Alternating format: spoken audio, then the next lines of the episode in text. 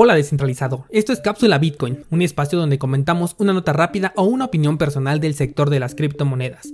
Yo soy Daniel Vargas, fundador de cursosbitcoin.com y ven, acompáñame, vamos a descentralizar. La adopción de las criptomonedas es inminente.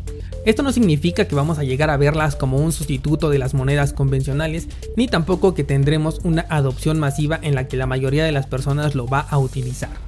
Pero algo es seguro, Bitcoin va a fungir como una moneda internacional de uso optativo que hoy en día muchas personas y sobre todo negocios ya están incluyendo en sus vidas. Y además, a medida que pasa el tiempo, esta adopción va en incremento. Te cuento esto porque todavía hay muchas personas, sobre todo aquellas que nunca se han dado la oportunidad de probar o de leer acerca de Bitcoin, que me escriben diciendo que es una estafa, que la criptomoneda es muy volátil y que por ello no es bueno como una inversión, que como nadie la usa no sirve y una larga de serie de argumentos sin experiencia alguna como base. Es por ello que hoy vamos a ver qué tal ha sido la adopción en diferentes países con la finalidad de que si aún no te has decidido por tener Bitcoin y comenzar a aprender al respecto, veas que te estás quedando atrás ante un movimiento que muchos países ya previeron. Vamos con el número uno y es Japón. Japón puede ser probablemente la nación que vio nacer a Bitcoin, o al menos eso es lo que nos hace pensar el seudónimo que el creador de esta criptomoneda tiene. Japón fue el primer país en adoptar la criptomoneda de manera legal y además eliminó el cobro de impuestos al pago con esta criptomoneda, obviamente con Bitcoin. Este país es conocido como una comunidad que le da la bienvenida a los avances tecnológicos en cortos periodos de tiempo. Japón tiene un organismo autorregulador que se llama Asociación Japonesa de Intercambio de Divisas Virtuales. La componen más de 15 casas de cambio japonesas y la función es evaluar y regular las casas de cambio y bolsas de valores para que todas las transacciones sean legales. Japón es bastante liberal en cuanto a tecnología blockchain, incluyendo por supuesto a las criptomonedas. Tanto así que desde finales del 2016 se reconocieron como moneda de curso legal dentro del territorio siendo este el primer país en hacerlo, por lo que si tienes pensado un viaje a Oriente, llevar tus bitcoins puede ser una buena idea. El segundo país del que te quiero hablar en esta ocasión es de Dinamarca. Este país no ha declarado como tal a Bitcoin ni a ninguna otra criptomoneda como de curso legal como si lo hizo Japón. Pero lo que sí ha hecho es eximir de impuestos a todas las transacciones que se realicen a través de criptomonedas. Es por esto que Dinamarca se convierte en un lugar bastante atractivo para aquellos usuarios de las criptomonedas. Dinamarca ha sido bastante claro con sus residentes a la hora de explicarles los riesgos en los que incurre una persona que utiliza activos especulativos como en este caso Bitcoin. Pero para temas de regulación Dinamarca no se ha metido en problemas. Ellos prefieren que sea la Unión Europea quien se encargue de ello, y como hasta el momento la Unión Europea no ha dado ninguna declaración ya sea a favor o en contra de Bitcoin, entonces dentro de este territorio se quedan como activos digitales que no son permisionados y que son libres de impuestos.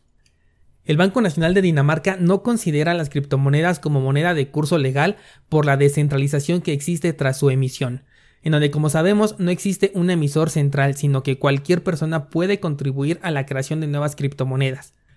El siguiente país es Suiza, el país de los paraísos fiscales. Por supuesto que no se podía quedar fuera del entorno de las criptomonedas. De este país ha salido un gran número de ICOs, algunas de ellas exitosas, y al igual que otros países como Venezuela, China, Estados Unidos e incluso la Unión Europea, ha sido uno de los que apoyan la creación de una moneda digital respaldada por el gobierno suizo, al que hipotéticamente le han llamado el e-franco o franco electrónico. En este país se han planteado ya crear una criptonación, un organismo independiente pero que cuenta con el apoyo del gobierno nacional con la intención de crear todo un ecosistema blockchain ejemplar para el mundo entero. Gracias a la fácil forma de transferir criptomonedas es muy probable que Suiza pueda abrir las puertas de futuros servicios al mundo entero. Imagina que quieres tener tu cuenta en Suiza, quieres declarar impuestos allá, bueno, pues a través de medios electrónicos puedes realizar este tipo de servicios ya que las criptomonedas no tienen ninguna barrera geopolítica.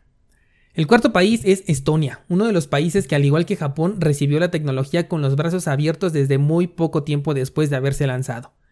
El lugar ideal para abrir un negocio dedicado a las criptomonedas es Estonia, esto debido a la facilidad que el gobierno ofrece para entusiastas de las criptomonedas.